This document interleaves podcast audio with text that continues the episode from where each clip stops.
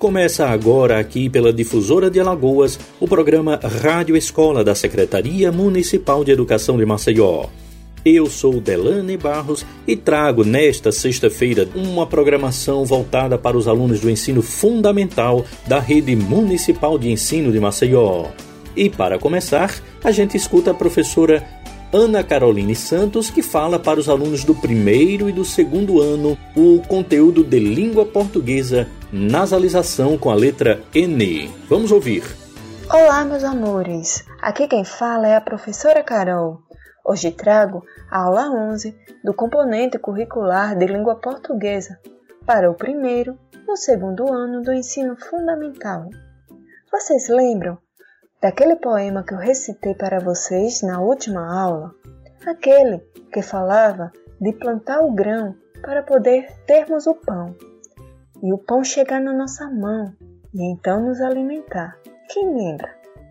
Bom, para aqueles que não lembram, ou para aqueles que não participaram da nossa última aula, eu vou recitar novamente esse poema tão lindo, escrito por Cecília Meireles, O Chão e o Pão o chão, o grão, o grão no chão, o pão, o pão na mão, a mão no pão, o pão na mão, o pão no chão? Não! Esse poema não é mesmo lindo? Vocês gostaram dele? Eu gosto muito. Vocês conseguem perceber que nele Cecília Meirelles fala sobre a produção do pão até chegar na nossa mão, que o grão vai para o chão e depois o pão vai para a nossa mão. E ela faz tudo isso com palavrinhas pequenas que se chamam monossílabas. E também com palavrinhas que têm o som nasal. Lembram por que elas têm o som nasal? Porque elas são marcadas pelo sinal tio. Isso mesmo, o sinal tio em cima da letrinha A faz com que ela mude o som dela e então o som fique an. Por isso que as palavrinhas ficam chão, grão, mão, pão, não. Essas palavrinhas são marcadas pelo sinal tio. O som nasal é aquele, aquele som que sai pelo nosso nariz e pela nossa boca ao mesmo tempo.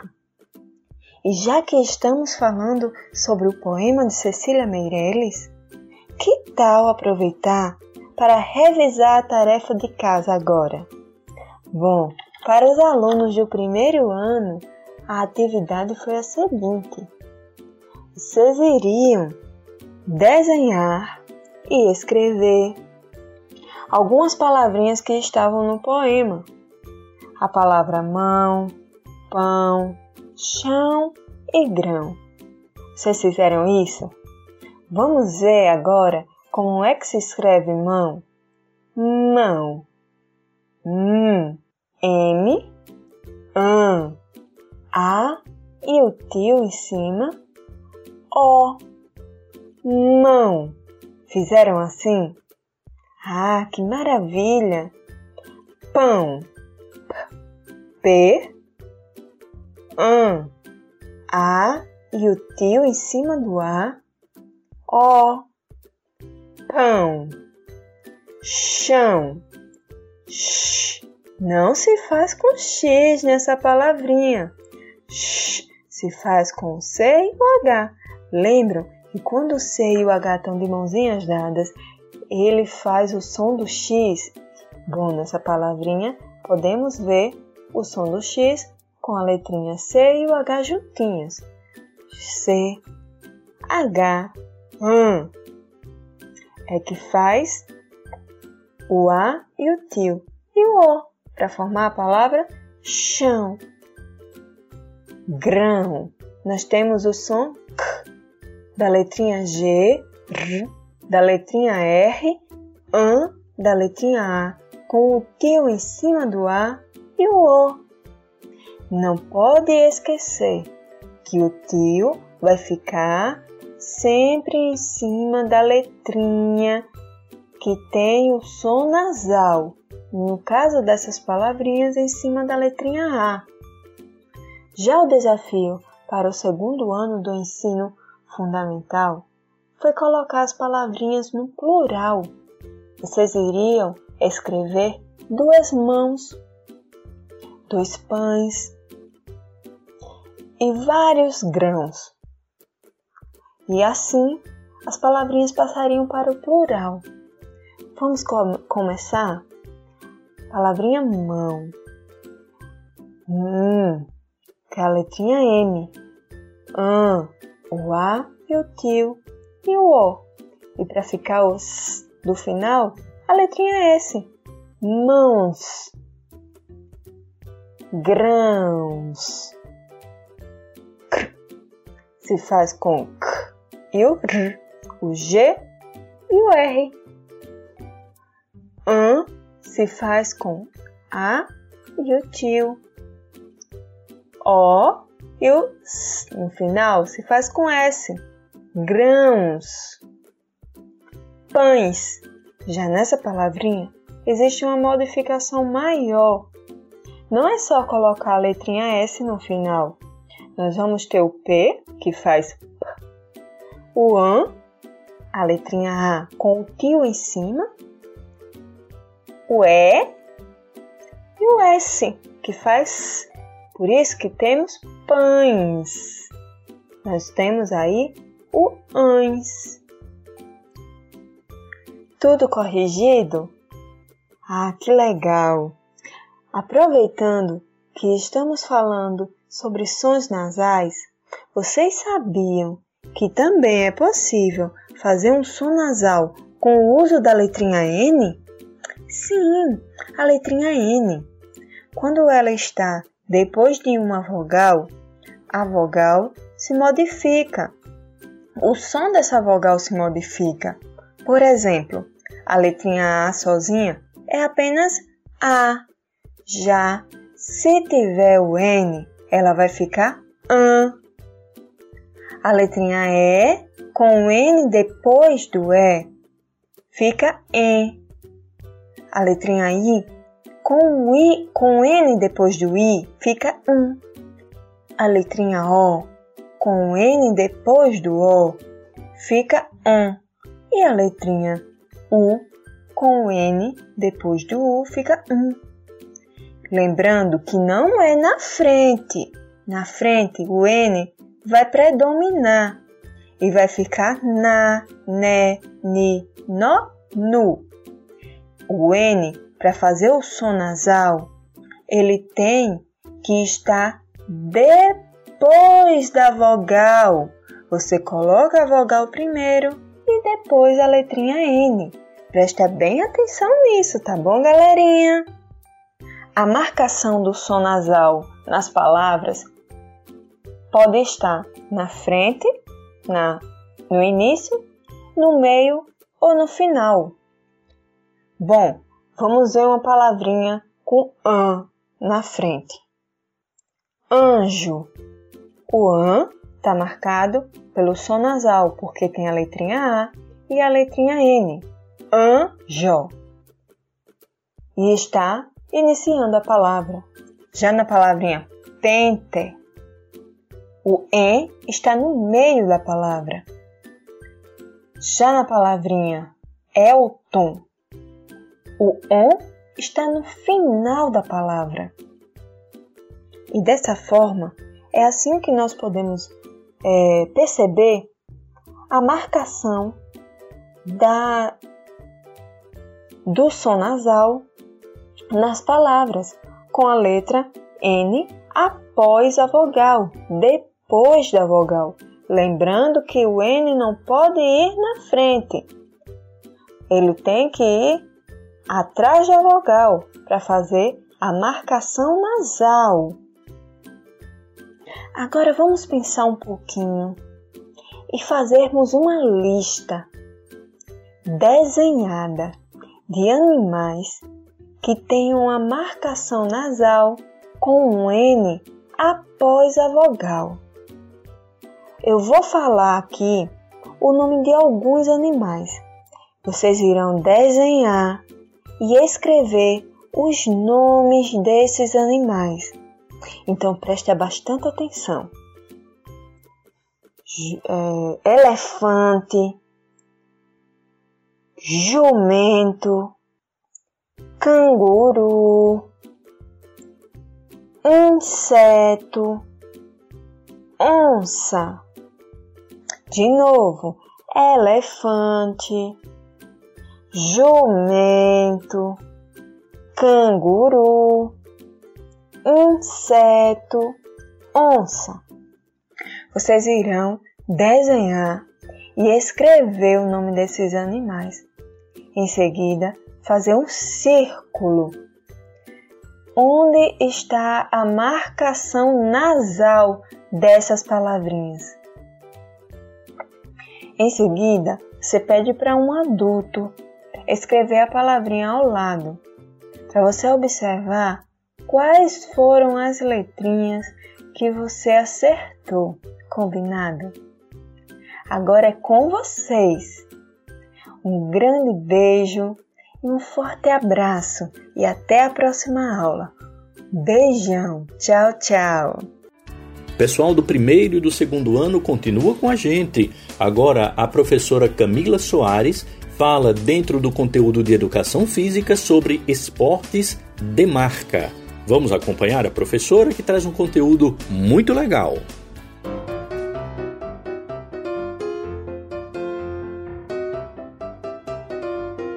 Olá, galerinha! Está começando mais uma aula de educação física para o primeiro e segundo ano. Vocês estão prontos? Eu sou a professora Camila e esse é o nosso Vamos Aprender Junto? Reúna todo mundo aí pertinho de você para que toda a família possa aprender e brincar junto. Na nossa quinta aula, brincamos de Namira e aprendemos a fazer um brinquedo com material reciclável. Foi muito legal, não foi? Essa é a nossa sexta aula iremos falar sobre os esportes de marca. Vocês sabem o que são esportes de marca? Esportes de marca são aqueles esportes baseados na comparação dos registros das marcas pelo tempo, peso ou distância. Vocês conhecem algum esporte assim? Medidos em segundos, quilos ou metros? Onde o vencedor é aquele que levanta mais peso ou aquele que é mais rápido ou aquele que vá mais distante ou lance um objeto mais distante possível? Já praticaram algum esporte assim? Já viram algum esporte desse tipo na TV? Esportes como o atletismo e a natação, nas suas provas, ganha quem for mais rápido e o registro da marca é feito medindo o tempo. Já no levantamento de peso, o vencedor é aquele que conseguir levantar mais pesos. E no salto em altura? É aquele que saltar mais rápido e a marca é medida em metros. As pessoas sempre procuram quebrar recordes nesses esportes. Isso significa que sempre procuram melhorar suas marcas e principalmente ter a melhor marca no esporte que praticam. Vamos falar um pouco sobre o esporte de marca atletismo. O atletismo é composto por mais de 20 modalidades.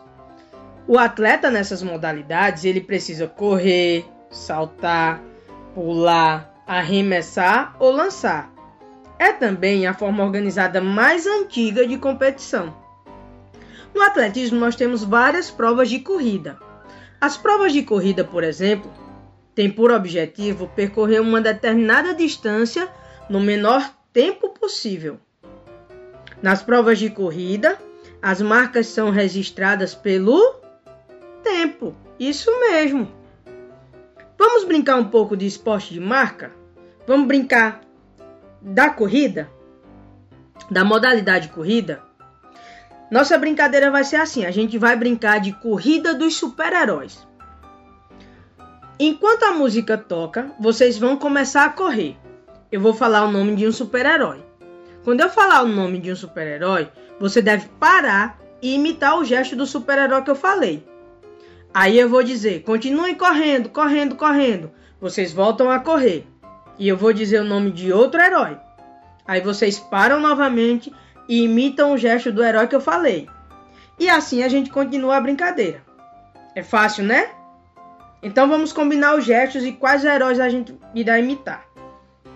Se eu falar Superman, vocês deverão parar e levantar o braço bem alto e trazer um joelho para perto da cintura, como se o Superman estivesse voando. Se eu falar Hulk, vocês devem dar um salto e parar fazendo um barulho de bravo e aquela pose de bravo do Hulk. Se eu falar Mulher Maravilha, tem que parar, colocar uma mão na cintura e a outra mão erguer lá em cima. Se eu falar Homem-Aranha, vai dar um salto para frente e fingir que está lançando a teia com as duas mãos. Combinado? Eu vou repetir, tá? Se eu falar Superman, vocês devem parar e levantar um braço, trazer o joelho para perto da cintura, como se o Superman estivesse voando. Levanta essa mão lá bem no alto. Se eu falar Hulk, vocês devem dar um salto e parar fazendo um barulho de bravo, assim. Se eu falar Mulher Maravilha, tem que parar e colocar uma mão na cintura e a outra mão ergue lá em cima. Se eu falar Homem-Aranha, vai dar um salto para frente e fingir que está lançando a teia com as duas mãos. Combinado? Vamos começar? Correndo, correndo, correndo. Vamos lá, todo mundo correndo. Correndo. Isso, correndo. Vamos lá. Corre, corre, corre, corre. Homem-Aranha. Isso! Todo mundo parou. Coloca a mão para frente, lançando a teia. Correndo, correndo, correndo.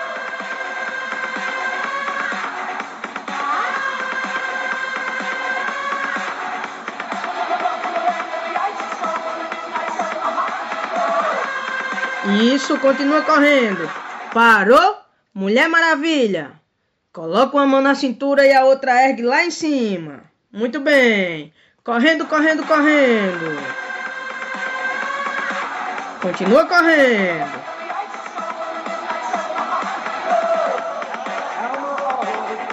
Isso, continua correndo. Vamos lá, vamos lá, vamos lá. Hulk! Dá um salto e faz aquela pose de bravo do Hulk, aquele barulho. Ah, isso! Correndo, correndo, correndo. Continua correndo. Vamos lá. Continua correndo. Superman. Vamos lá? Um joelho perto da cintura e o outro, outra mão lá em cima. Superman. Continua correndo.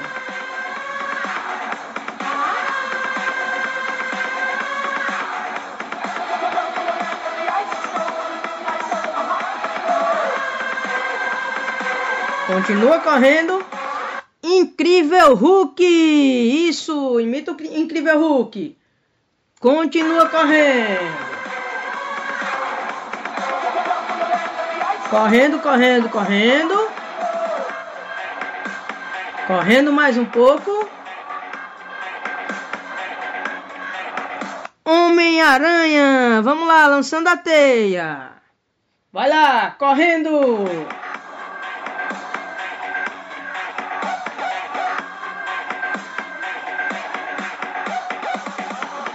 Correndo, correndo, correndo. Vamos lá, Mulher Maravilha! Como é a Mulher Maravilha? Uma mão na cintura e a outra lá em cima. Vamos lá, correndo!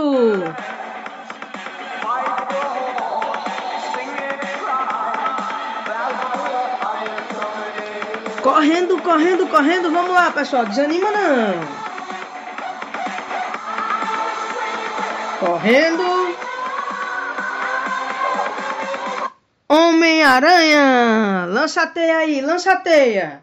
As duas mãos para frente, isso! Correndo, correndo, correndo!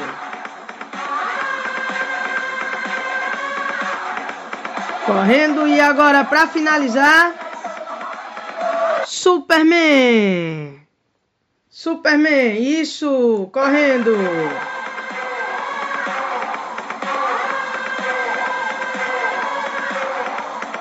Correndo.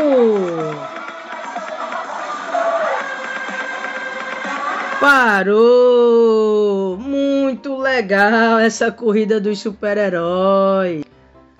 E no quadro para fazer em casa de hoje, vamos continuar brincando de esportes de marca.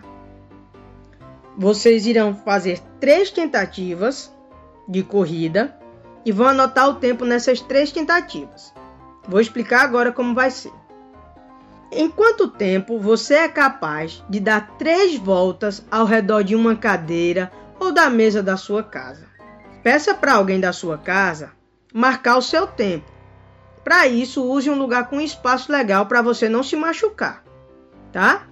Anote a sua marca e sempre descanse um pouco depois de cada tentativa. Então, primeira tentativa, dá três voltas ao redor de uma cadeira, de uma mesa depois de dar as três voltas, para e anota o tempo. Descansa um pouco, parte para a segunda tentativa. Dá mais três voltas ao redor da mesa, da cadeira, enfim. Anota de novo seu tempo, descansa um pouco e parte para a terceira tentativa. Terceira e última tentativa, tá? Dá novamente três voltas, tentando ser sempre mais rápido anota a sua marca, tá? Terminou, aí você vai comparar e ver qual das tentativas foi que você fez em menor tempo. A tentativa que você tiver feito em menor tempo foi o seu recorde. Olha que legal! Você também pode brincar de várias maneiras, tentando marcar o tempo em que você veste sua roupa, calça o seu tênis. Brinque vendo quem consegue fazer isso primeiro na sua casa é isso aí, pessoal. Até o nosso próximo. Vamos aprender junto? Chegou a vez agora do pessoal do terceiro ano da Rede Municipal de Ensino de Maceió. Vamos acompanhar o conteúdo de língua portuguesa. O assunto é literatura de cordel. Muito bom. Quem apresenta para gente é a professora Edneide Santos.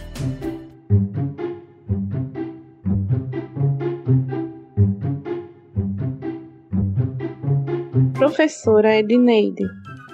Aula de língua portuguesa para o terceiro ano. Boa tarde, galerinha do terceiro ano. Como estão todos vocês? Espero que estejam bem e protegidos dentro de casa, estudando, vendo filmes, brincando. E por falar em brincadeira, hoje a Tia Neide separou um áudio bem legal para vocês. Mas esse vai ser mais divertido ainda, sabem por quê? Ele é um cordel, um cordel que fala sobre os brinquedos. Mas vocês sabem dizer o que é o cordel? A literatura de cordel é uma manifestação literária tradicional da cultura popular brasileira, mais precisamente do interior nordestino, tendo um grande destaque nos estados de Pernambuco, Alagoas, Paraíba, Pará, Rio Grande do Norte e Ceará. Sua forma mais habitual de apresentação são os folhetos, que são pequenos livros com capas de xilogravura e ficam pendurados em barbantes ou cordas. E daí surge seu nome: cordel, cordão, corda. Em sua origem, muitos poetas vendiam seus trabalhos nas feiras das cidades Todavia, com o passar do tempo e o advento do rádio e da televisão, a popularidade do cordel foi decaindo. A literatura de cordel geralmente é feita em versos, rimados ou não, e incorpora uma linguagem e temas populares. Esse cordel que vocês irão ouvir agora fala sobre os brinquedos. Ele vai ser lindamente contado por Mariane Biggio, e também é autora desse cordel. O título dele é A Bagunça dos Brinquedos. Escutem com bastante atenção.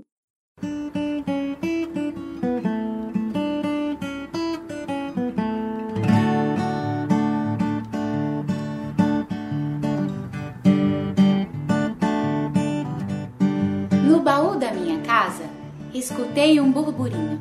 Parecia uma conversa fui chegando de mansinho e encostei o meu ouvido na tampa do baúzinho.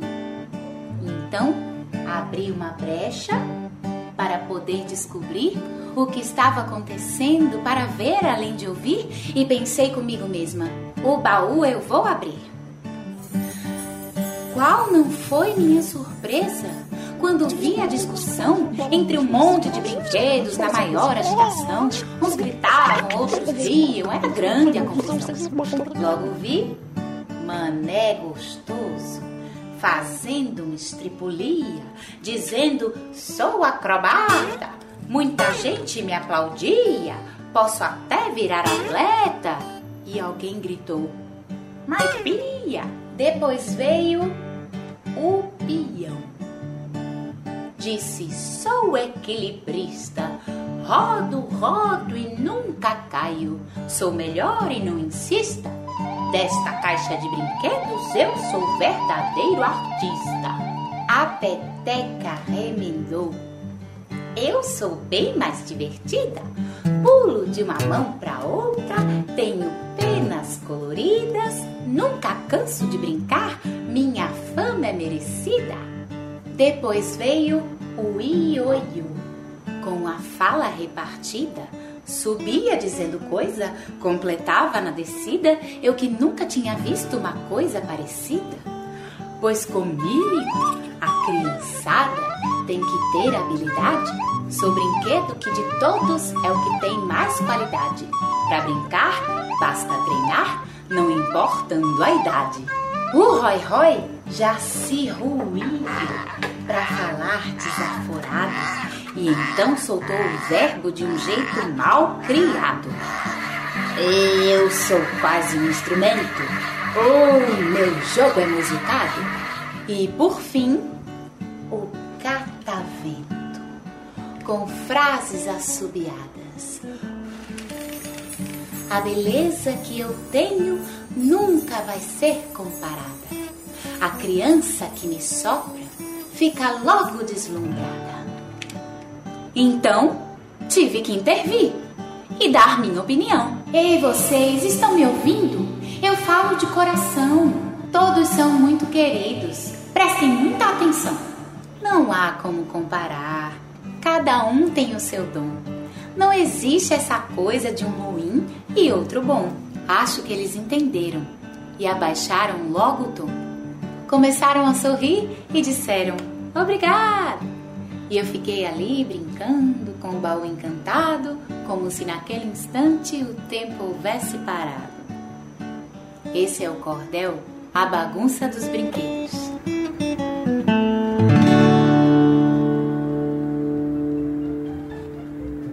E aí, gostaram da história?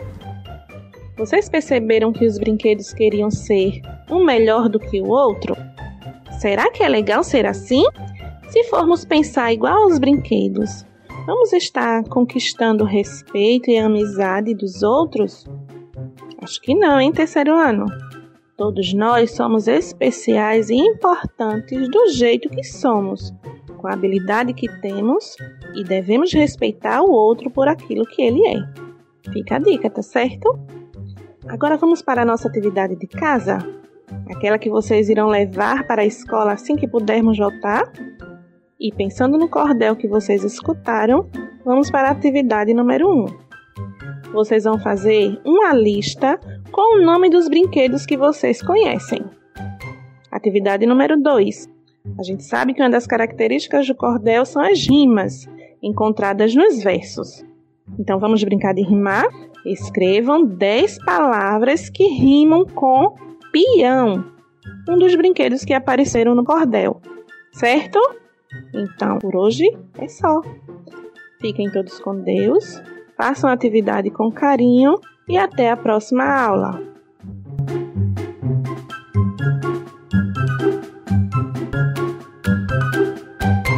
A professora Maria Luzia dos Santos chega agora para apresentar o conteúdo de língua portuguesa para os alunos do quarto ano da Rede Municipal de Ensino de Maceió. A professora Maria Luzia vai dar continuidade ao assunto conto. dentro do conteúdo de língua portuguesa. Olá, estudantes do quarto ano. Eu sou a professora Luzia. Hoje teremos a nossa décima aula de língua portuguesa. Na aula anterior, vocês aprenderam sobre o gênero conto. Hoje, vamos revisar e aprender um pouco mais sobre esse gênero textual. O que é um conto? O conto é uma narrativa literária curta. Para que uma narrativa seja considerada um conto, alguns elementos são muito importantes: personagens, narrador, tempo, espaço, enredo e conflito. Hoje, nós vamos estudar sobre quatro elementos. Na próxima aula, a gente vê os outros. Vejam lá. Personagens. As narrativas precisam ter um ou mais seres vivenciando sua história. Esses seres podem ser pessoas, animais, objetos e até seres imaginários que ganham vida e consciência para viver aquela história. O narrador é a voz que conta a história dentro da narrativa. O que seria o tempo? Trata-se do tempo de duração entre o início e o final da narrativa e da época em que a narrativa ocorre. Alguns contos são sobre histórias que se passam nos dias de hoje, e outros podem passar-se em algum lugar do passado, ou até mesmo em um futuro imaginado pelo autor. Às vezes, esse tempo é indicado por expressões como era uma vez, certo dia. Essas expressões indicam que a história ocorreu no passado e o espaço? As narrativas precisam ocorrer em um espaço onde as personagens situam-se. Esse espaço pode ser uma casa, uma floresta, um castelo, uma rua, dentre outros. Agora eu vou ler um conto e você vai ouvir atentamente, prestando atenção nos elementos que acabamos de falar. O título desse conto é Pequetito. Era uma vez um casal que não conseguia ter filhos. Depois de muito pedirem aos deuses, tiveram um menino. O menino nasceu com saúde e era muito bonito, mas nunca cresceu e por isso deram-lhe o nome de Pequetito. Quando já moço, Pequetito estava preparado para conhecer o mundo. Seus pais então deram-lhe uma agulha para lhe servir de espada, uma cuia de arroz para lhe servir de barco e dois palitos que lhe servissem de remo. Assim, equipado, Pequetito saiu pelo mundo. Chegando a Kyoto, a cidade, ele conheceu uma família que se encantou com sua educação e inteligência e o convidou para morar ali. Um dia, Pequetito foi viajar com uma das filhas do senhor da casa, uma linda moça. Ele gostava muito dela e ela dele. Conheceram muitos lugares bonitos e interessantes nessa viagem. Um dia, Andavam por um caminho quando encontraram um ogro que imediatamente quis raptar a linda jovem. Pequetito, corajosamente, saltou à frente com sua agulha a fim de proteger a moça e disse: Se quiser raptá-la, terá que me enfrentar primeiro. O ogro riu muito, pegou Pequetito e jogou para dentro da boca engolindo. Dentro do estômago do ogro, Pequetito atacou-o com agulhadas, insistentemente, até que, muito enjoado, o ogro vomitou. Logo que saiu de dentro do ogro, o rapaz pulou no seu rosto e furou-lhe os olhos, colocando para correr longe dali, de tanta dor. Ao correr, o ogro nem se deu conta que havia deixado cair um objeto. Pequetito e a moça correram para ver o que era, e a moça explicou que se tratava de um martelo mágico. Ele então pediu que ela batesse com força na cabeça dele com o martelo. Ela, receosa, assim o fez, com toda a força. Quando recebeu a martelada do martelo mágico, Pequetito se transformou no lindo e forte samurai. Os dois voltaram para a casa dela. Logo se casaram e foram felizes para sempre. Agora, vamos às atividades de hoje. Você vai responder a três perguntas sobre três elementos do conto. Primeira questão: Quem são os personagens da história? Segunda questão: Quando se passa essa história? Qual o tempo? Terceira e última questão: Onde se passa essa história?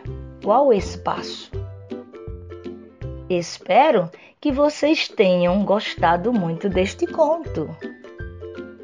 Cuidem-se e até a próxima aula, se Deus quiser.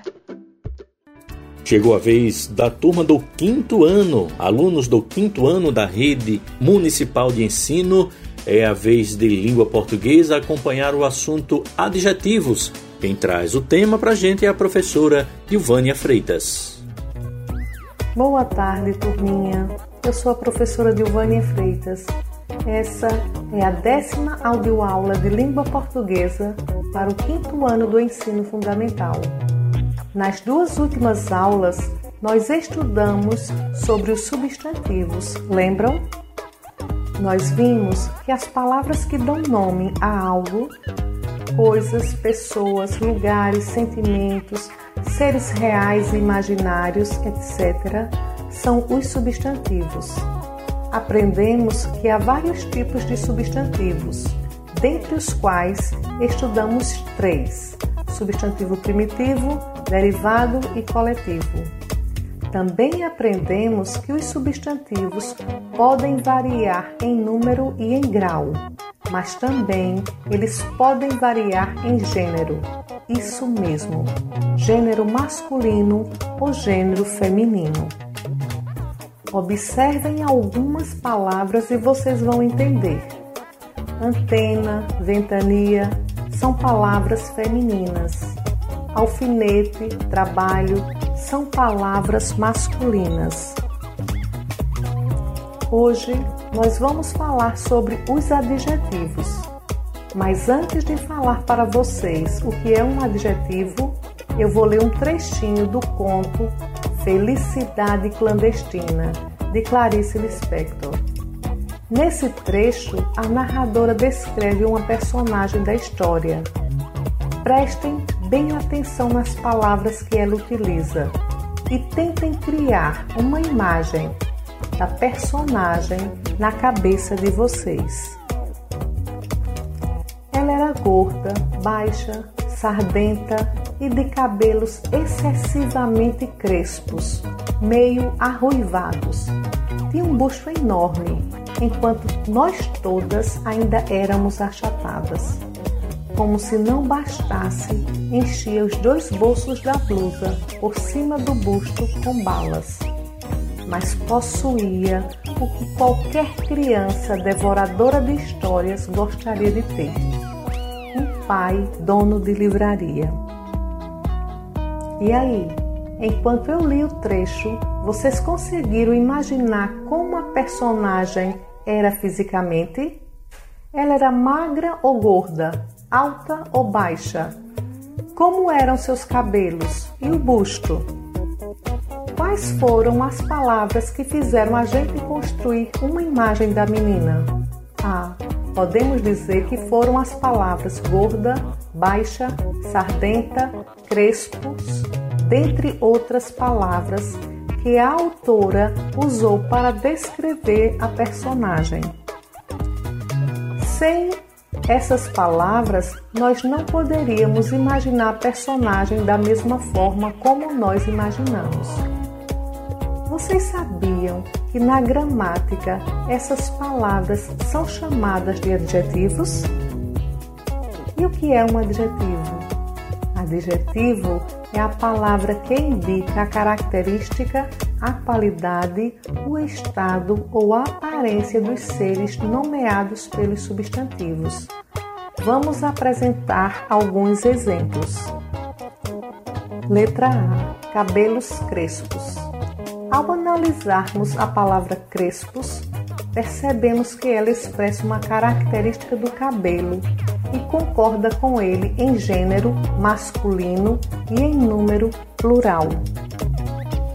Letra B. Menina gorda.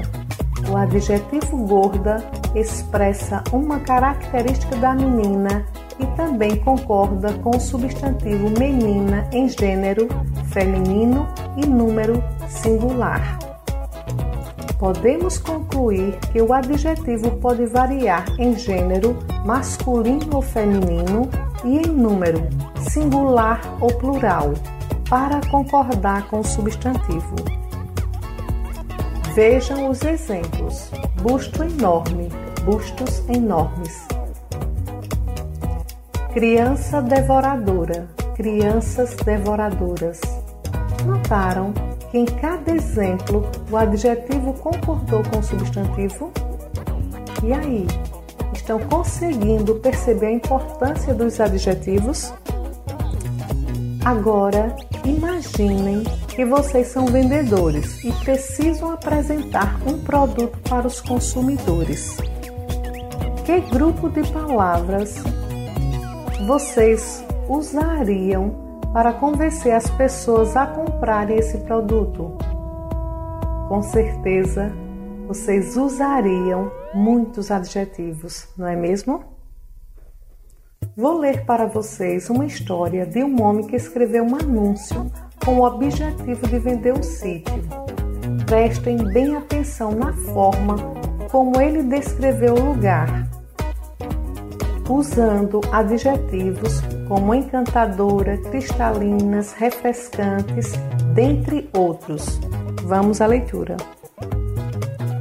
Vende-se encantadora propriedade onde cantam os pássaros ao amanhecer no extenso arvoredo.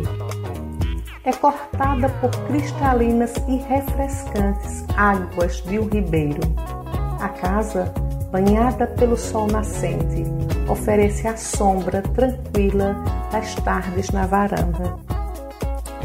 Viram como os adjetivos escolhidos fizeram a diferença? O uso dos adjetivos pode atribuir maior beleza ao texto literário, convencer o leitor a comprar algo através dos textos publicitários, que são as propagandas, explicar melhor um conceito nos textos científicos. Depois desse anúncio, o dono da propriedade desistiu de vendê-la. Ele disse que só depois do anúncio percebeu a maravilha que ele possuía. Agora que vocês estão craques nos adjetivos, vamos à atividade de hoje. Escolham algo que vocês considerem bem legal Pode ser um objeto, um animal, um lugar, uma pessoa e pensem nas suas características. Escolham 10 adjetivos que deixem as outras pessoas com vontade de conhecer. Vou repetir. Vocês vão fazer uma lista com 10 características de um objeto, animal, pessoa ou lugar que você escolher. Escolham características bem legais nossa aula está terminando. Que Deus abençoe a todos e até a próxima aula. O tema agora é Educação Física para os alunos do terceiro, do quarto e também do quinto ano. A professora Rosa Elisa fala para gente sobre partes do corpo humano.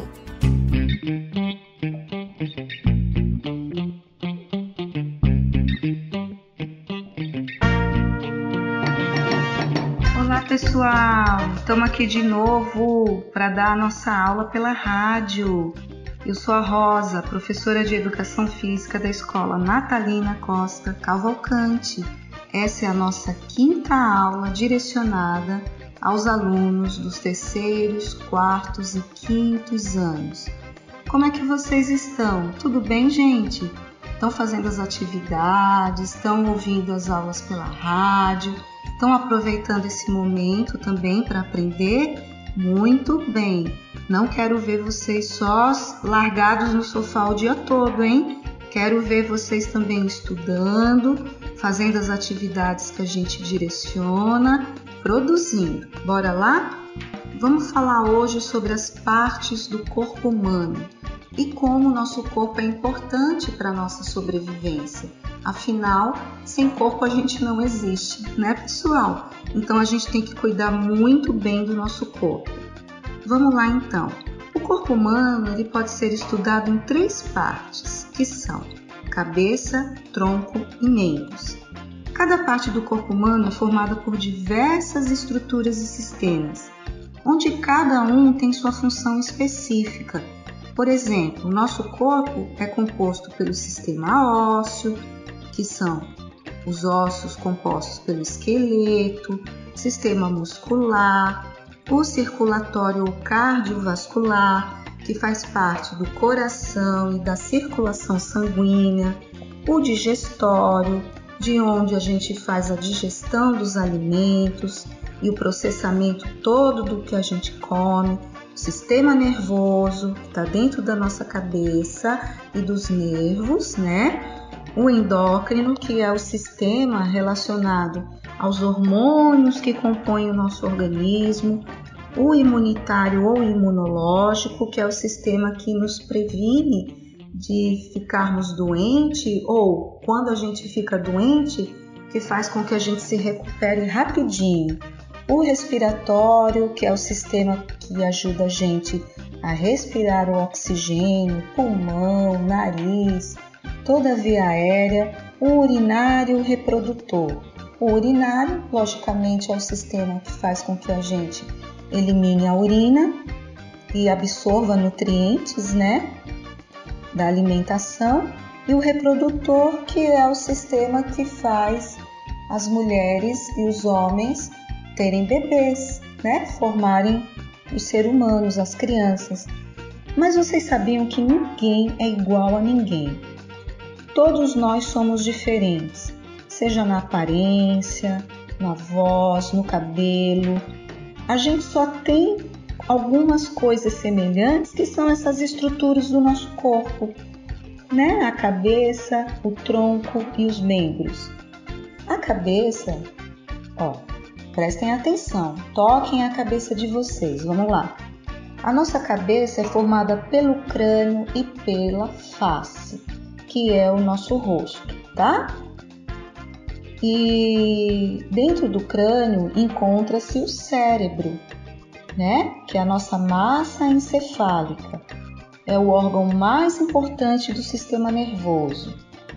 Depois a gente tem o tronco, que é formado pelo pescoço, toquem o seu pescoço, a nuca, que fica atrás do pescoço, o tórax, onde estão os peitos, o dorso, que são as costas, a região glútea, que é o bumbum, o abdômen e o quadril. O tronco é grande, né, pessoal? Depois do tronco, a gente tem os membros. Os membros do corpo humano são responsáveis por toda a mobilidade que temos.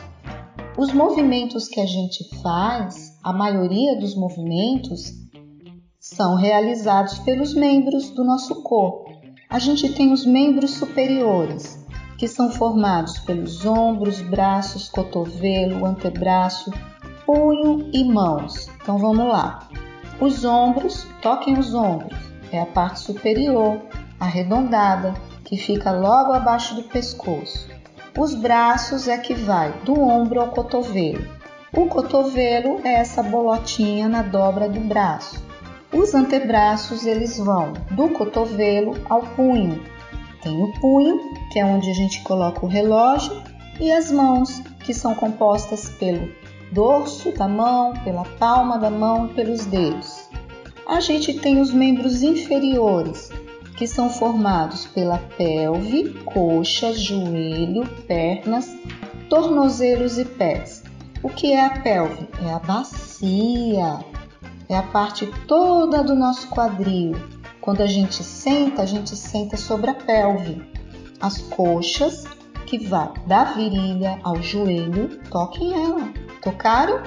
Os joelhos, que é essa parte da dobradiça da perna, as pernas que vão dos joelhos aos tornozelos, os tornozelos, que é a parte mais fina da perna, e os pés, que são compostos pela parte de cima, o peito do pé, a planta do pé, os dedos e os calcanhares. Certo, pessoal?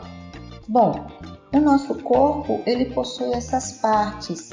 E o que, que eu quero? Eu quero que vocês, como lição de casa, façam um desenho do corpo humano. Eu quero que vocês façam o desenho do corpo de vocês e especifiquem cada parte. Então vamos lá? Nesse desenho de corpo inteiro, eu quero que vocês especifiquem a cabeça, coloquem uma seta indicando onde fica o crânio e onde fica a face. A face é o rosto, certo?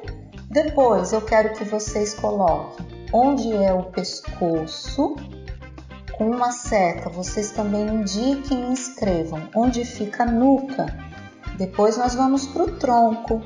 Onde é que fica o tórax, o abdômen, as costas, os glúteos, ok? Vocês vão sinalizar, vocês vão mostrar escrevendo onde fica cada parte. Depois os braços, os membros superiores, onde ficam os braços, o ombro, o cotovelo, o antebraço, o punho e a mão. Combinado? Aí a gente vai para os membros inferiores. Vocês vão indicar e apontar escrevendo onde fica a bacia, a pelve, onde ficam as coxas, o joelho, tornozelo, calcanhar, pé. Fácil, gente. Eu quero um desenho bem bonito, tá? Bem colorido com todas as partes descritas. Combinado então? Não esqueçam, viu? De fazer atividade, de prestar atenção no seu corpo, que na próxima aula a gente vai falar sobre os cuidados com o corpo que a gente tem que ter para ser mais saudável ainda. Tá bom, gente? Beijos! Tchau, pessoal!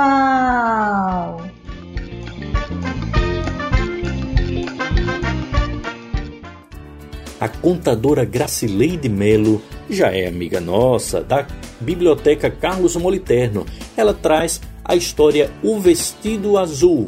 Vamos ouvir. Olá, pessoal! Sejam todos bem-vindos a mais uma contação de histórias. Eu sou Gracileide, contadora de histórias da Biblioteca Carlos Moliterno. Hoje vou contar para vocês uma história bem legal. Então, se preparem, que contando histórias em casa vai começar.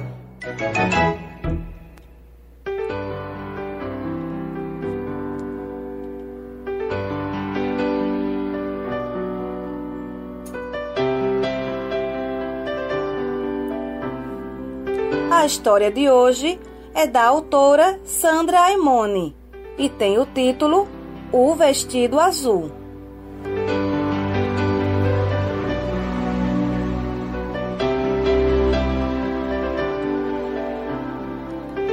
Bairro pobre de uma cidade distante, morava uma garotinha muito bonita. Ela frequentava a escola local, mas sua mãe não tinha muito cuidado e ela quase sempre se apresentava suja, com roupas muito velhas e maltratadas. A professora ficou penalizada com a situação da menina e pensou: Como é que uma menina tão bonita pode vir para a escola tão mal arrumada? Então a professora separou algum dinheiro do seu salário e, embora com dificuldades, resolveu comprar-lhe um vestido novo. A menina ficou linda no vestido azul.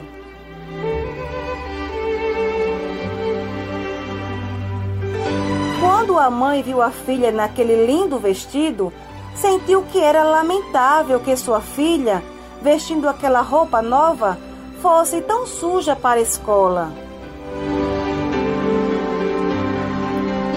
Por isso, passou a lhe dar banho todos os dias, pentear seus cabelos e cortar suas unhas. Quando acabou a semana, o pai da menina falou: Mulher, você não acha uma vergonha que nossa filha, sendo tão bonita e bem arrumada, mora em um lugar como este, caindo aos pedaços? Que tal a gente ajeitar a nossa casa? Nas horas vagas, eu vou dar uma pintura nas paredes, consertar a cerca e plantar um jardim. E a mulher disse: E eu vou deixar tudo limpo e arrumado. Logo, a casa deles destacava-se na pequena vila pela beleza das flores que enchiam o jardim e o cuidado em todos os detalhes.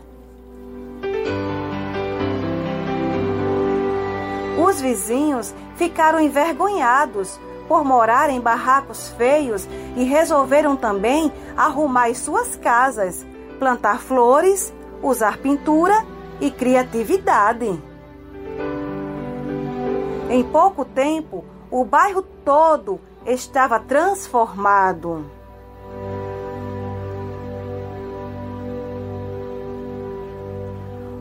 Homem que acompanhava os esforços e as lutas daquela gente pensou que eles bem mereciam um auxílio das autoridades. Foi ao prefeito expor suas ideias e saiu de lá com autorização para formar uma comissão para estudar os melhoramentos que seriam necessários ao bairro. A rua de barro e lama foi substituída por asfalto e calçadas de pedra.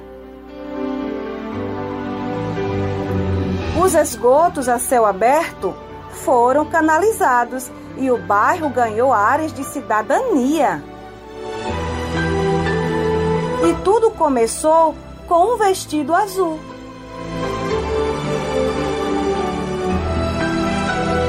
Não era a intenção daquela professora consertar toda a rua, nem criar um organismo que socorresse o bairro. Ela fez o que podia, fez a sua parte.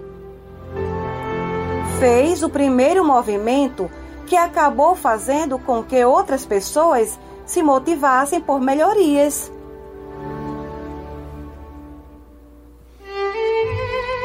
Será que cada um de nós está fazendo a sua parte no lugar em que vive?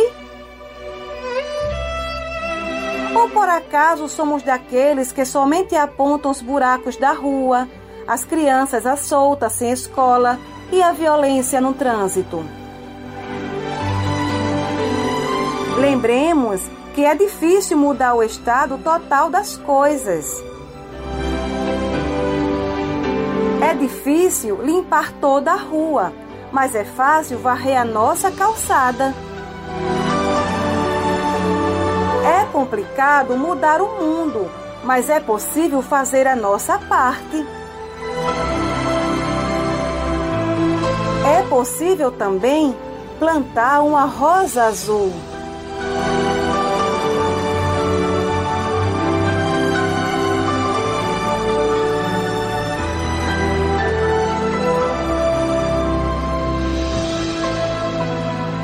Aí, pessoal, gostaram da história?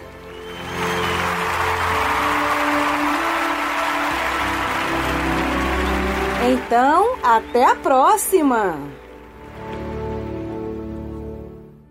Pessoal do sexto ano, vamos chegando.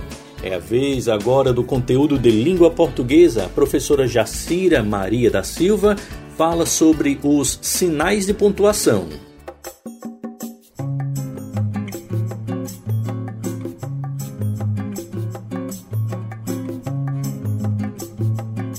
Olá, meus anjinhos!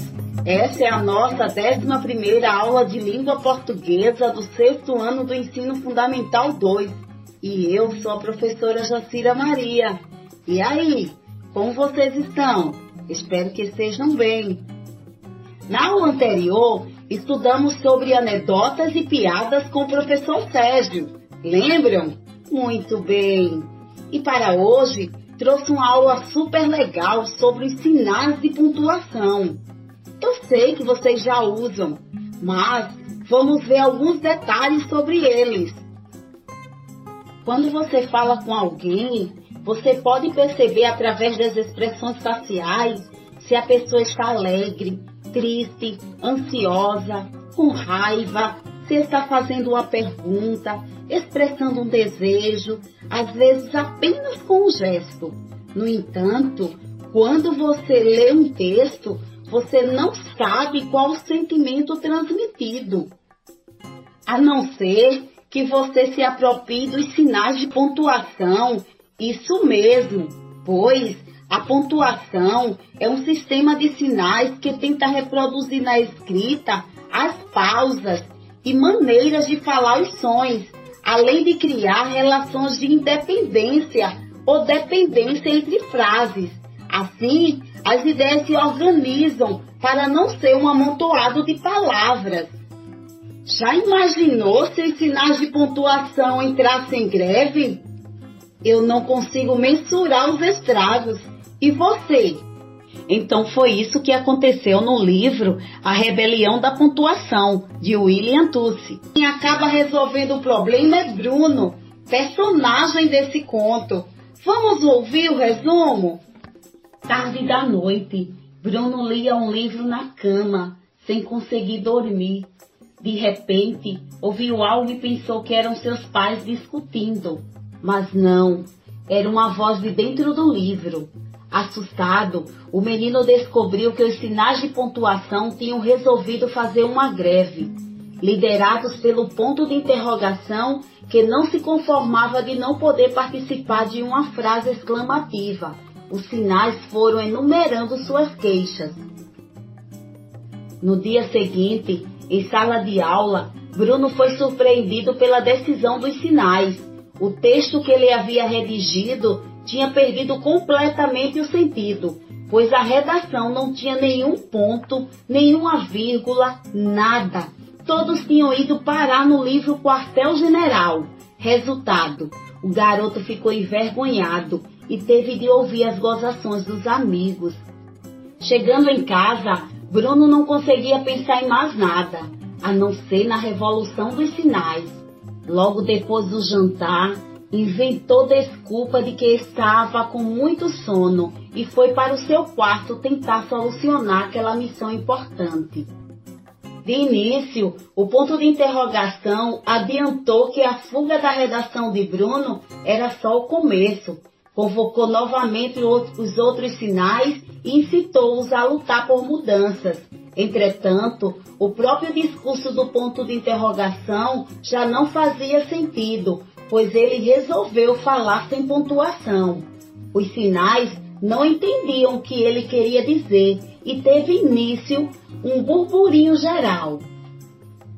Dessa discussão surgiram algumas divergências entre os revoltosos, Alguns apoiavam o ponto de interrogação, outros estavam ao lado de Bruno, que sensatamente argumentava que só com a pontuação no lugar certo é que eles poderiam se fazer entender. No final, o menino conseguiu convencer todos a desistir da greve e voltar para os seus lugares. Missão cumprida. Agora vamos revisar os sinais de pontuação com o repente da pontuação, disponível no YouTube. Quintal da Cultura. Eles cantaram repente, queiram prestar atenção. Um tema interessante que me dá satisfação. Com vocês os necessários sinais de pontuação.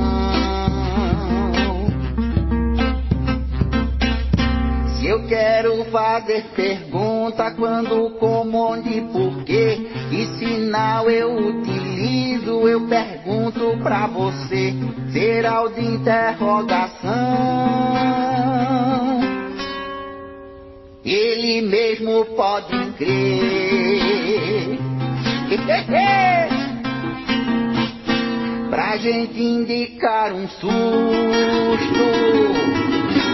um espanto, uma surpresa, o ponto de exclamação é bem-vindo com certeza. Falo com animação e exclamo que beleza.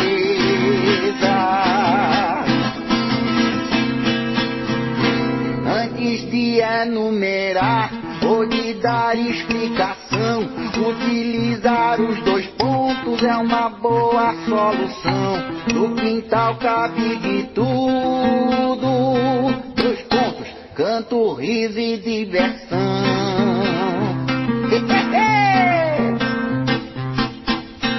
A vírgula é dinâmica, anda pra lá e pra cá. Muda o sentido das frases, ajuda a separar as palavras repiando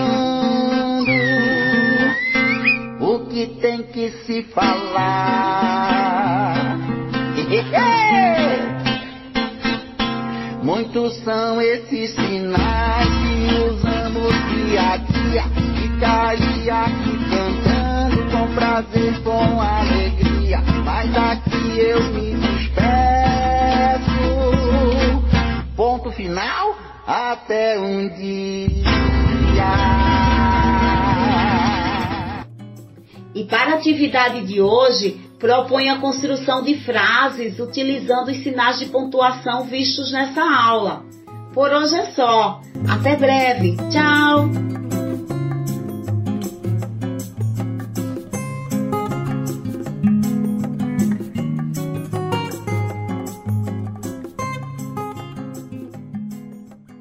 Quem está chegando agora é a professora Ana Daniela, que vai apresentar o conteúdo de língua portuguesa para os alunos do sétimo ano da Rede Municipal de Ensino de Maceió.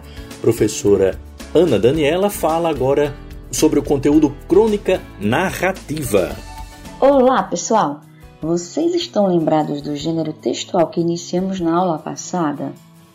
A crônica gênero que narra fatos em ordem cronológica ou trata de temas da atualidade. Na aula passada, falamos da crônica de uma maneira geral.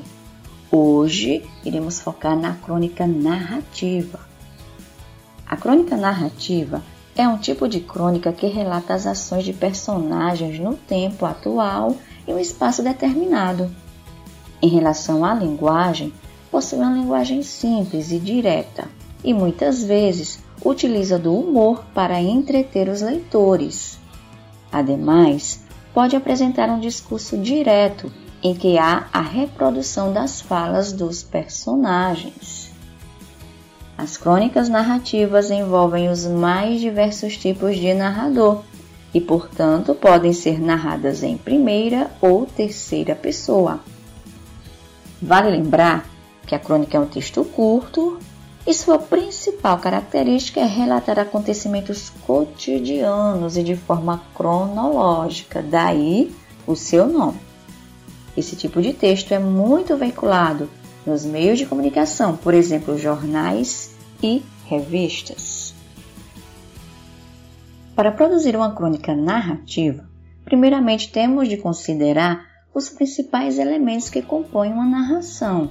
São eles: enredo, que a sucessão de acontecimentos que constituem a ação, personagens, pessoas presentes na história e que podem ser principais ou secundários, tempo, que é o tempo no qual a história está inserida, espaço, determina o local ou locais onde se desenvolve a história, e foco narrativo, que é o tipo de narrador ele pode ser um personagem da trama, pode ser um observador ou ainda um narrador onisciente.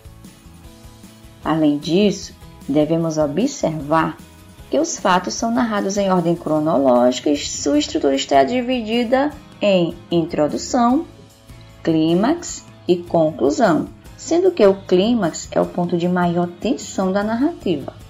E a conclusão também pode ser chamada de desfecho. Nesse sentido, por ser uma história breve, ela geralmente possui poucos personagens e um espaço reduzido. Para compreender melhor, segue um exemplo de crônica narrativa curta, cujo título é Aprenda a Chamar a Polícia, escrita por Luiz Fernando Veríssimo. Eu tenho sono muito leve e numa noite dessas Notei que havia alguém andando sorrateiramente no quintal de casa. Levantei em silêncio e fiquei acompanhando os leves ruídos que vinham lá de fora, até ver uma silhueta passando pela janela do banheiro.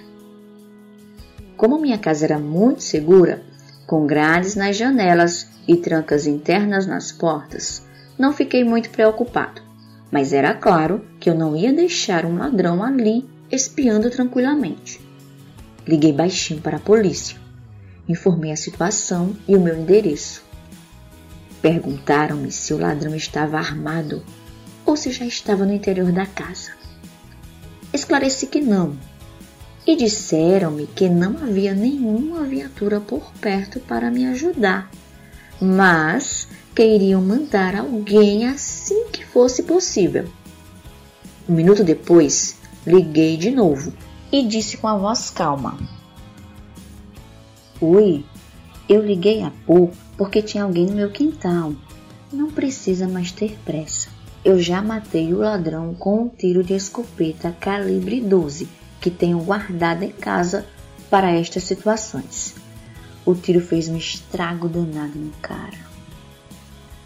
Passados menos de três minutos, estavam na minha rua cinco carros da polícia, um helicóptero, uma unidade do resgate, uma equipe de TV e a turma dos direitos humanos que não perderiam isso por nada nesse mundo.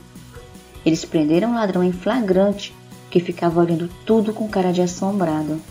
Talvez ele estivesse pensando que aquela era a casa do comandante da polícia. No meio do tumulto, um tenente se aproximou de mim e disse: Pensei que tivesse dito que tinha matado o ladrão. E eu respondi: Pensei que tivesse dito que não havia ninguém disponível. E aí, gostaram do texto? Notaram que ele está narrado em primeira pessoa? Isso mesmo, o narrador é um personagem do texto. Olha como ele iniciou. Eu tenho um sono muito leve. Daí em diante, o narrador personagem passa a narrar os próximos acontecimentos obedecendo a uma sequência. Ele levanta, liga para a polícia, depois liga outra vez, a polícia chega e pega o ladrão. Essa sequência de fatos é o um enredo. Além disso, toda a ação ocorreu na casa do narrador, portanto, a casa é o espaço da narrativa. Entenderam? Então, atenção que agora chegou a hora da atividade. Vocês lembram que na aula anterior eu pedi um reconto do texto A Bola? Então, vocês deverão reler o texto que vocês fizeram, no qual a bola passou a ser o narrador personagem, e escrever no caderno quem são os outros personagens do texto produzido por vocês, o espaço, ou seja, onde ocorreram os fatos, e o enredo, que é a sequência das ações escritas por vocês. Entenderam? Bom, pessoal, por hoje é só. Um forte abraço e até a próxima aula. Alunos agora do sexto e do sétimo ano, todo mundo junto aqui para acompanhar o conteúdo de Educação Física, os esportes e suas origens. Quem apresenta é o professor Gilberto Moreira. Vamos acompanhar.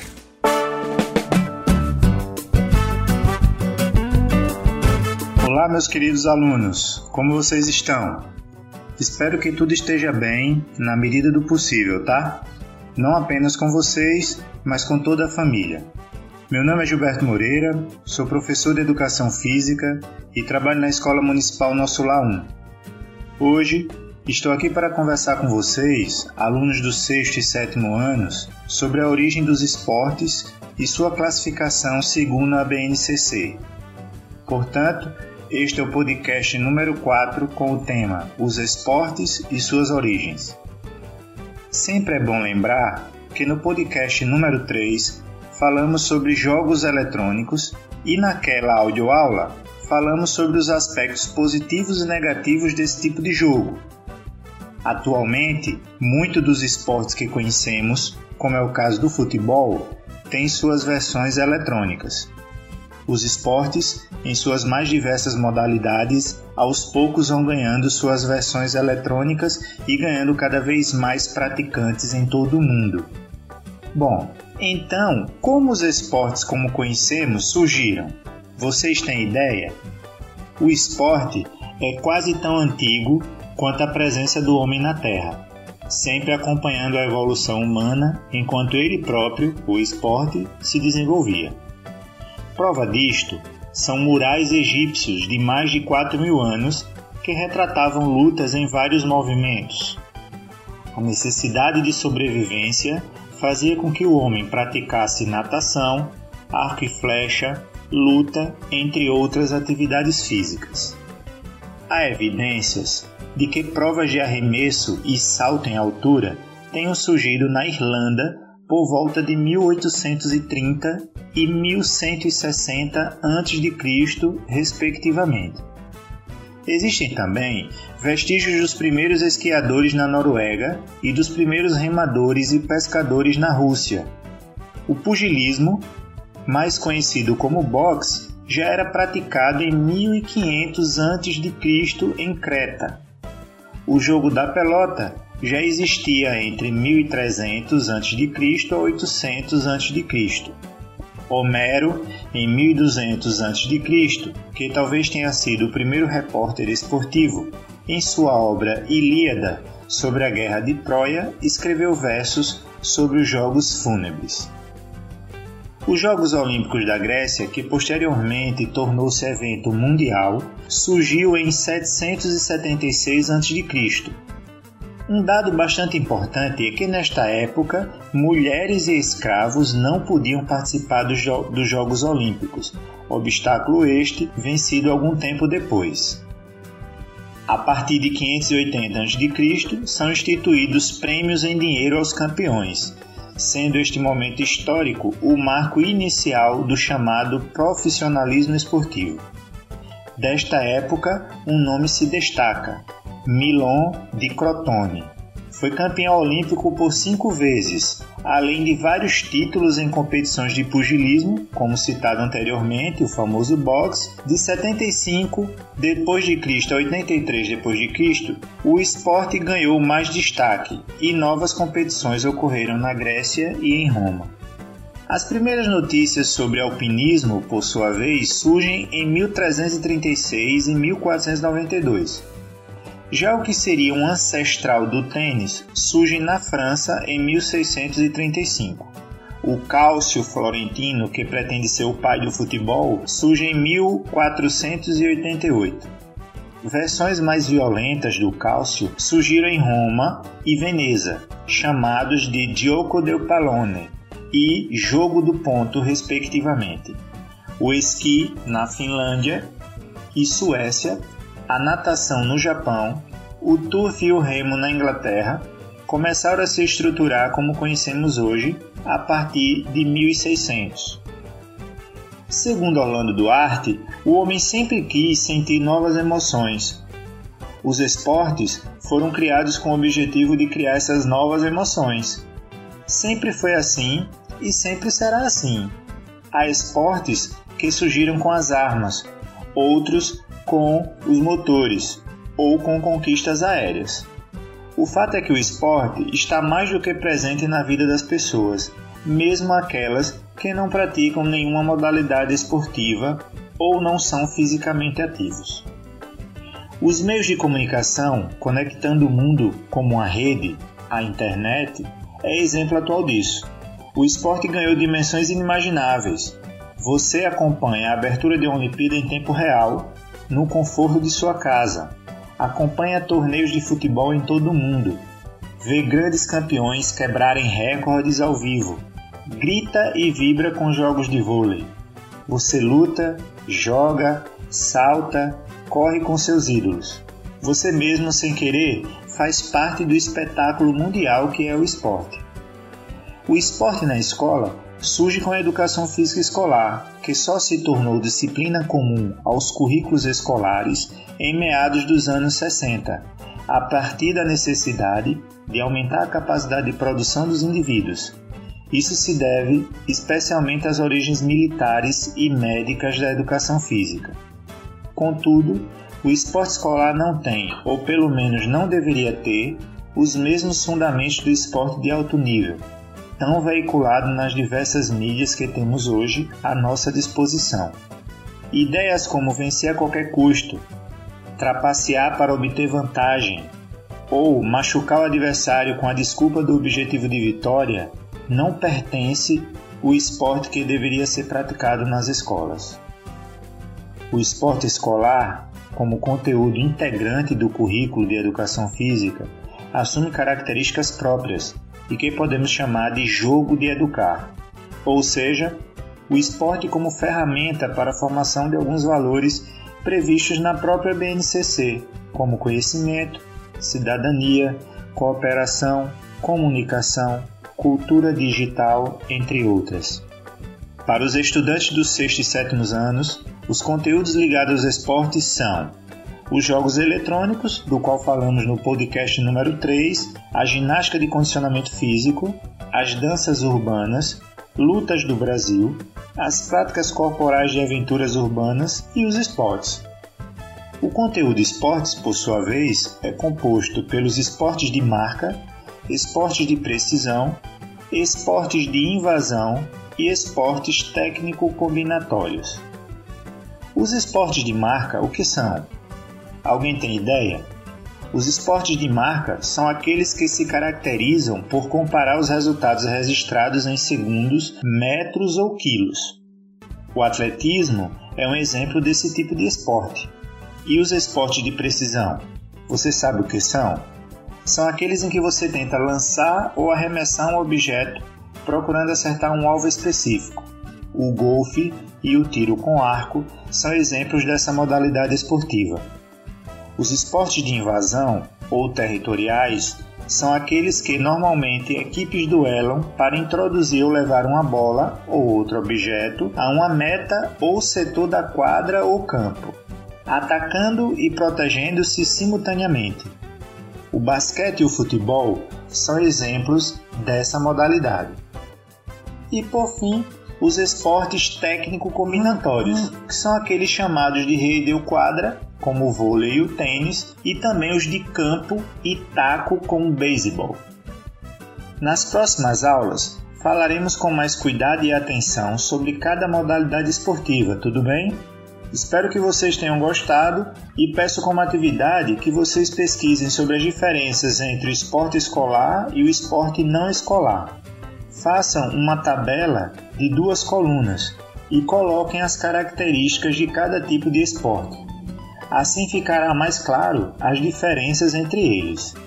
É importante lembrar que o esporte não escolar também pode ser chamado de esporte de rendimento ou ainda esporte de elite. Um abraço, meu nome é Gilberto Moreira, sou professor de Educação Física do município de Maceió e espero vocês na próxima aula. Abraço e continuem se cuidando.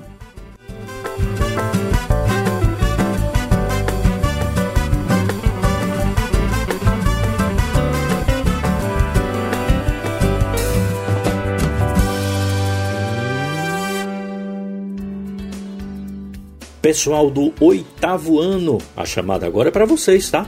Língua portuguesa. O tema é mini contos e quem traz para gente é o professor Diego Costa. Olá pessoal, eu sou o professor Diego e essa é a nossa audioaula de língua portuguesa para o oitavo ano do ensino fundamental, aula 11. Vocês se lembram da aula em que falamos de contos eu ainda li para vocês dois mini contos. Minha proposta hoje é de vocês produzirem mini contos, mas vamos pensar um pouco sobre esse gênero textual tão curto. A gente já viu que o conto é uma narrativa curta que possui apenas um conflito. O enredo, que é a sequência de fatos, tem uma situação inicial, um conflito que se apresenta um momento de grande tensão que chamamos de clímax e, por fim, um desfecho que pode ou não solucionar aquele problema. Além disso, nós vimos que num conto a extensão de extensão comum, é, é, contos com duas, três páginas, temos os personagens, o tempo da narrativa, o espaço ou cenário em que a história acontece e o narrador. Todos esses elementos nós vimos já em aulas anteriores. No mini conto, alguns desses elementos podem não ser colocados no texto, embora possam ser subtendidos. O mini conto é ainda mais curto. Você escreve um mini conto em duas ou três linhas há mini contos ou microcontos de uma linha apenas. Com o uso cada vez mais frequente das redes sociais, muitos escritores têm utilizado desses espaços né, das redes sociais, como o Twitter, por exemplo, que permite até 140 caracteres, para escrever textos literários mais curtos e com grande criatividade. É preciso ter muita criatividade para a gente colocar um texto com um enredo, não é verdade? E até mesmo com os personagens, claro, e em duas, três linhas, imagine.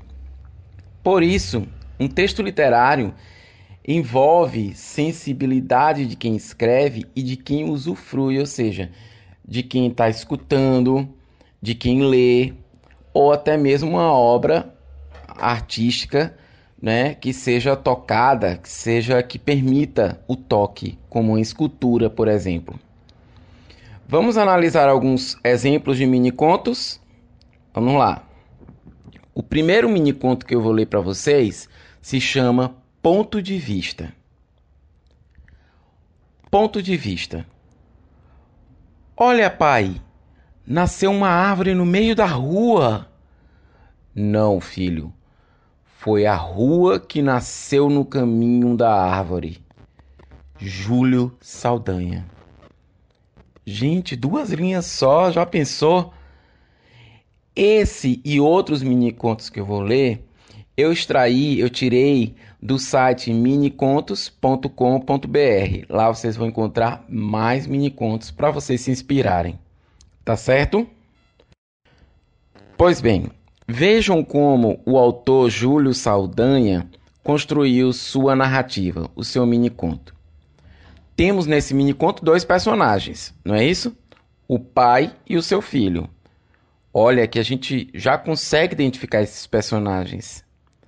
Além disso, o conto é construído por meio de um diálogo. Vocês lembram como podemos escrever um diálogo, eu falei isso na nossa segunda audioaula, quando a gente falou de discurso direto e discurso indireto. Eu disse que o discurso direto ele pode ser construído por meio de um travessão para indicar a fala de um personagem ou das aspas, não é verdade? Então é isso aí. O, o, o, o conto, né, o diálogo no conto, ele vai ser reproduzido, a fala vai ser reproduzida a partir de um travessão. Começa com um travessão, certo? Outra característica do mini conto lido que a gente leu, ponto de vista, é que ele fala de um fato que também é o conflito da história. Por que se chama ponto de vista? Porque há um ponto de vista do filho que achou que a rua era anterior à árvore e que essa árvore nasceu no meio da rua, tomando um espaço que não era dela e o ponto de vista do pai, que também é muito interessante, entendendo que na verdade a rua é que estava tomando o lugar da árvore. A árvore já existia muito antes. Olha quanta coisa nós podemos extrair de duas linhas. Já pensou? Vamos para o segundo mini conto. Máscara. Aceitou usar uma máscara. Mascarou sua dor e medo conseguiu desmascarar o que não fazia sentido e salvou o outro e a si mesmo. Fernanda Pires Sales. Olha que interessante, não é verdade? A autora desse mini conto falou de algo bem atual, bem atual do que a gente está vivendo, o uso de máscaras para se proteger da Covid-19. Só que nesse caso existe apenas uma personagem, tá? Um personagem. E a gente só sabe que o personagem é masculino porque no final do mini conto diz assim: salvou o outro e a si mesmo. Além disso, o mini conto fala da decisão de usar máscaras. Mas vai adiante, diz que além de se proteger, ao usar a máscara, o personagem mascarou a sua dor e o seu medo. Afinal de contas, esses sentimentos estão bem presentes na sociedade ultimamente, não é verdade? Então, gente, todos esses mini contos foram retirados do site minicontos.com.br. Então, agora é com vocês. Já sabe o que eu vou pedir, né? Pois é, vamos aproveitar esse momento de distanciamento social e quarentena e escrever. Produzam mini contos quantos vocês quiserem. Escrevam no caderno de vocês e não esqueçam de colocar a data que o mini conto foi escrito. É isso aí, galerinha. Desejo muita saúde e paz a todos e a todas vocês. Fiquem em casa, fiquem bem. Tchau. Conteúdo de língua portuguesa para os alunos do nono ano da Rede Municipal de Ensino de Maceió, apresentado pelo professor Júnior. O assunto é diário.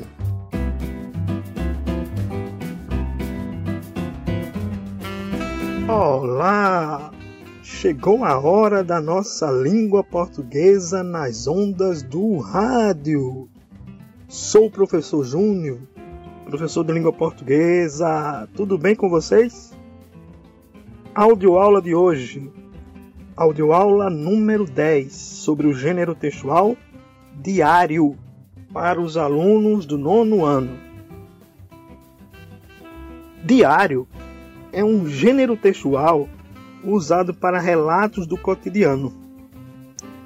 O diário é um tipo de autobiografia narrada em primeira pessoa. Embora seja conhecido popularmente como caderno de anotações, é um dos gêneros textuais, assim como a fábula, o romance, a notícia, é, a reportagem, por exemplo. A importância do diário está na possibilidade do seu registro, que pode ajudar no desenvolvimento de pesquisas ou findar uma biografia sobre alguma personalidade interessante. Um diário pode ser usado como objetivos diferentes. Pode ser usado para um memorial, relatos, um lamento, entre outros. O diário não tem uma estrutura fixa e vai se adaptar à necessidade da comunicação. As características mais presentes são a linguagem informal e na primeira pessoa. Vai aparecer também expressões sentimentais, registro cronológico com páginas datadas e no final a assinatura. Os diários podem conter caráter real ou de ficção. Podem trazer experiências, sonhos, planos, segredos e outras intimidades. Estão compreendendo? Um diário, como eu falei anteriormente, pode muitas vezes se tornar um documento de grande valor histórico, por retratar épocas ou registrar o dia a dia de uma pessoa que faz parte de determinado meio social. Podemos citar como exemplo os diários de Anne Frank, que relatam os horrores da guerra. Esse diário de Anne Frank é, se tornou o roteiro de um filme. Outro filme bem conhecido chama-se Diários de Motocicleta, que foi dirigido por Walter Salles, um brasileiro, é baseado no diário de Che Guevara, que escreveu durante sua viagem pela América Latina. Um diário brasileiro que tornou-se famoso foi Quarto de Despejo, escrito por Carolina Maria de Jesus, publicado em 1960. A obra reúne 20 diários escritos por Carolina, uma mãe solteira, mulher negra, sem instrução escolar e moradora de uma favela em São Paulo. Os diários que resultaram no livro foram traduzidos para 13 idiomas e alcançaram uma tiragem de 100 mil livros vendidos em um ano no Brasil. Na obra, a autora relata como é a sua luta para sobreviver como catadora de lixo na metrópole paulistana. Sobre a estrutura de um diário, deve observar que quem escreve um diário tem a possibilidade de desenvolver um texto mais livre se comparado a outros gêneros. No geral, os diários contêm a presença de um vocativo, por exemplo, querido diário ou meu diário, a data e a assinatura. Os tipos mais conhecidos de diários são o diário de ficção, o diário online, diário de gravidez, diário de viagem. O diário de ficção, ao contrário dos diários com histórias verídicas, trata-se de uma obra literária, composta por anotações do autor e é escrito para que outras pessoas leiam. A exemplo da coletânea que vocês conhecem, da coletânea americana Diário de um Banana, de autoria do cartunista Jeff Kinney. O diário online é aquele que vocês conhecem como blog, que surgiu da junção entre a necessidade de escrever e o fenômeno virtual. É um diário online, lido por meio da internet, em que pode ser de relato pessoal ou um assunto específico. O diário de gravidez é um tipo de registro muito comum entre as gestantes que costumam deixar relatado o dia a dia da gravidez, com o intuito de recordar futuramente ou para acompanhamento médico. Por fim, o diário de viagem, que é aquele que contém relatos de passeios, dicas para viajantes e o que mais interessar associado ao universo do viajante.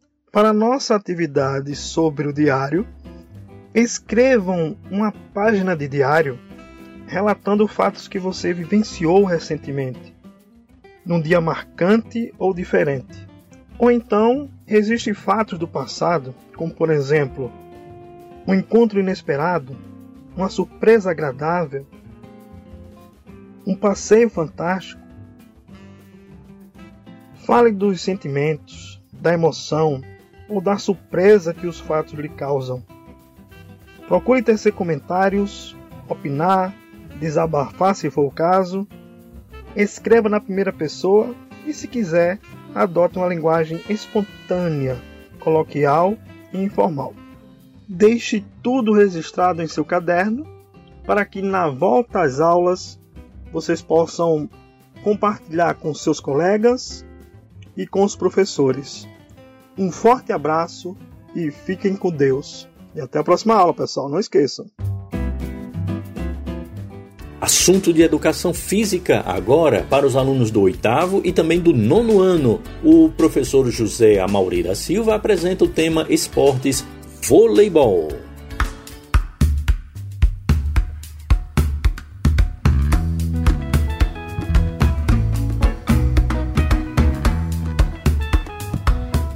Olá, alunos de Educação Física da Rede Pública Municipal de Maceió.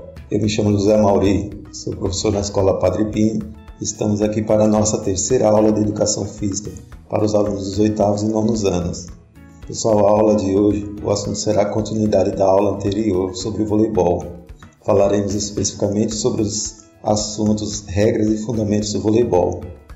Porém, antes de iniciarmos o assunto de hoje, pessoal, vou revisar rapidinho o que já falamos na aula anterior. Na aula anterior, falamos da origem e criação do voleibol, lembram? Falamos que o voleibol foi criado nos Estados Unidos por William C. Morgan no ano de 1895. Também falamos que as primeiras bolas usadas no jogo de voleibol eram as câmeras ar das bolas de basquetebol, porque para ser tocada com as mãos, precisava ser um material muito leve. Explicamos também que o voleibol é uma das modalidades que está na classificação dos esportes de rede ou parede, porque fazem parte das modalidades que consistem em arremessar, bater, lançar um objeto sobre a rede ou contra uma parede, em direção à quadra do adversário. Pessoal, já que revisamos, vamos agora entrar no assunto de hoje começaremos falando sobre as regras. Para uma partida de voleibol começar, pessoal, cada jogada se inicia com o saque, que fará com que a bola passe por cima da rede até a quadra adversária. Se houver defesa, continua o jogo até a bola cair no chão da quadra ou fora dela. O time que vence o rally de cada jogada marca um ponto. Ganha também a posse da bola para a próxima jogada. O time que fizer 25 pontos primeiro vence o 7. O 7 é uma das partes do jogo. Para ganhar a partida, a equipe precisa vencer dois ou três sets, dependendo do tipo do regulamento de cada competição. Cada equipe pode dar no máximo três toques antes de passar a bola para o campo adversário. Ultrapassados os números de toques, se a equipe passar o número de toques, será considerado falta. E ainda, o mesmo jogador não pode dar dois toques seguidos na bola. Ok, falamos sobre as principais regras, agora vamos falar dos fundamentos do voleibol. Fundamentos, ou seja, o que cada jogador ou participante tem que aprender a fazer para jogar ou participar do voleibol. Pessoal, os principais fundamentos do voleibol são saque, toque, recepção, levantamento, ataque, bloqueio. Porém, antes de explicar cada um deles, vamos reforçar a explicação sobre o que, o que é fundamento. Tá? De uma forma simples, os fundamentos é tudo aquilo que o jogador precisa fazer com o corpo para poder manter a bola suspensa no ar, sem deixá-la cair do seu lado, do lado da sua quadra. Vamos entender cada um desses fundamentos agora, beleza? Vamos começar falando sobre o saque. Olha só, Através do saque se inicia o jogo. O saque também é considerado um dos fundamentos de ataque. Ele é usado para passar a bola por cima da rede. Pessoal, é, porém o saque, para se iniciar o jogo, nós temos alguns tipos de saque. Eu vou citar eles aqui para vocês, tá? É, nós temos o saque por cima, o saque por baixo, o saque jornada nas estrelas, e o saque em suspensão ou viagem, beleza? A explicação de cada um deles é, vai ser rapidinho, tá? É, no saque por cima, o jogador precisa segurar a bola com uma das mãos, jogar a bola para o alto e bater nela com uma das mãos o mais forte possível, em direção à quadra adversária. Já o saque por baixo, o jogador deve segurar a bola na altura da cintura com uma das mãos e com a outra mão fechada e o polegar para fora bater por baixo da bola. Tá? Outro tipo de saque é o saque jornada nas estrelas. É o tipo de saque por baixo. É muito utilizado em competições oficiais. Já o saque em suspensão é um saque bastante rápido e ofensivo, semelhante a uma cortada. Tá? É, ele é complicado porque, para executá-lo, o jogador fica alguns passos da linha de fundo da quadra, joga a bola bem alto, corre, salta e bate na bola com uma das mãos, o mais forte possível, fazendo com que a bola ultrapasse a rede até a quadra adversária. É, pessoal, falando sobre os quatro tipos de saques, tá? Vamos agora ao segundo fundamento do voleibol. Depois do saque é a recepção, o segundo fundamento, tá? É, é, um, é um dos primeiros toques que poderá ser dado pela equipe que faz a recepção. Passa a bola para o lado para o levantador depois da recepção. A forma mais comum de recepção é a manchete, em que a bola toca nos dois antebraços do jogador. Outro fundamento, pessoal, é o levantamento. Geralmente é feito no segundo toque, ou seja, depois da recepção. Embora possa ser feito por uma manchete, a forma mais comum de executar o toque é um movimento feito com as duas mãos acima da cabeça, com o objetivo de levantar a bola a fim de que o jogador companheiro realize o ataque, buscando marcar o ponto. O quarto fundamento, pessoal, vamos falar agora do ataque. Neste caso, estamos falando de uma ação que é quase sempre realizada no terceiro toque por cada equipe, feito por uma cortada, em que o jogador salta e bate na bola o mais forte possível. Existe também a largada, tá? que é outra forma de ataque, na qual o jogador tenta colocar a bola no chão da quadra adversária com um toque nas pontas dos dedos, desviando do bloqueio. Quinto fundamento é um fundamento de defesa que consiste em bater e atacar, com o objetivo de impedir que a bola passe para a sua quadra, devolvendo-a para o campo adversário. Pode ser feito individualmente, a dois ou a três ao mesmo tempo. O sexto fundamento, pessoal, é chamado de defesa, tem por objetivo impedir que o adversário efetue o ataque, seja por uma cortada ou largada. Pode ser feito por qualquer parte do corpo, inclusive com o pé. Pessoal, na tarefa de hoje, nós vamos pedir para vocês construírem uma tabela com os nomes dos fundamentos do voleibol e classificá-los em fundamentos de ataque, defesa ou, se for o caso, dos dois. Ok? Vamos ficando por aqui. Um abraço a todos. Valeu, pessoal. Pessoal, muito obrigado a todos vocês que acompanharam o programa Rádio Escola nesta sexta-feira. Um bom fim de semana e, se puder, fique em casa. Se for sair, máscara sempre. Se precisar sair de casa, não esqueça a máscara e, além disso, sempre a higienização das mãos para que a gente possa superar esse momento de dificuldade da pandemia do novo coronavírus. Está difícil, estamos já superando e vamos passar. Um grande abraço a todos e um bom fim de semana. Até o nosso próximo encontro.